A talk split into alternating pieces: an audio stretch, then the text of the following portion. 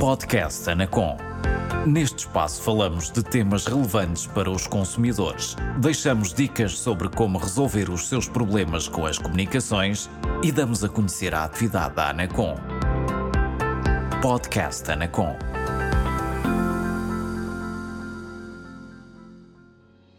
Olá, seja bem-vindo ao podcast Anacom. Neste episódio, vamos falar-lhe sobre os preços das comunicações internacionais. Antes de mais, relembramos-lhe que as comunicações internacionais, que incluem chamadas e SMS, são diferentes das comunicações em roaming internacional. Sobre o tema do roaming dentro e fora do espaço económico europeu, já tivemos a oportunidade de se falar em episódios anteriores que o convidamos a ouvir mais tarde. Vamos agora explicar-lhe os dois conceitos de forma muito breve. Com o roaming, pode fazer comunicações através da rede do seu operador, ou seja, com o cartão SIM do seu operador, sempre que visitar um país estrangeiro. Já as comunicações internacionais são comunicações que efetua em Portugal para outros países. Quando ligar de Portugal para um número internacional, esse número terá de ter um indicativo começado por 00 ou mais. Para a Espanha, por exemplo, o indicativo será 0034 ou mais 34.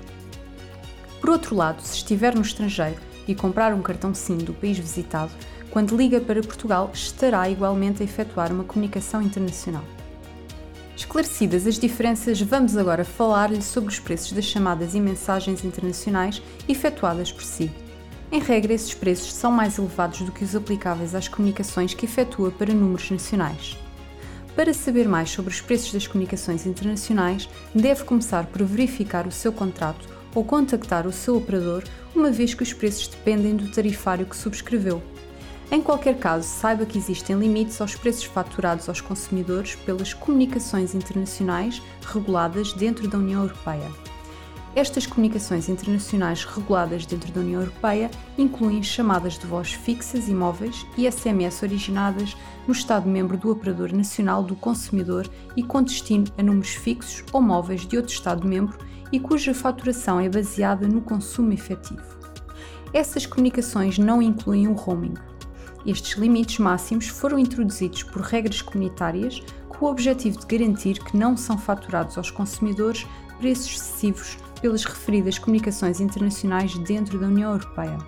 Os limites máximos são de 19 cêntimos por minuto para chamadas realizadas e 6 cêntimos para cada SMS enviado.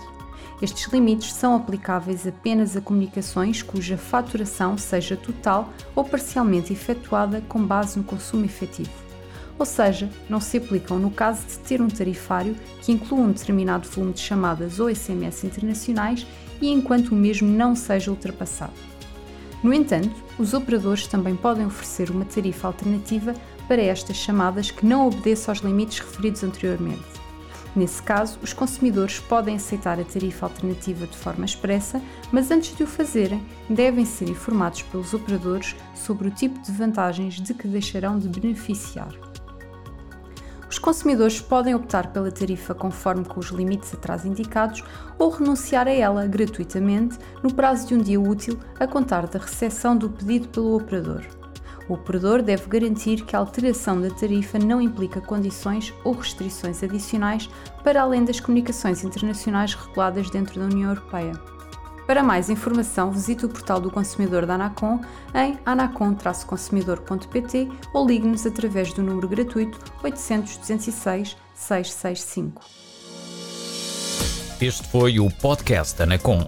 Por hoje é tudo. Até breve.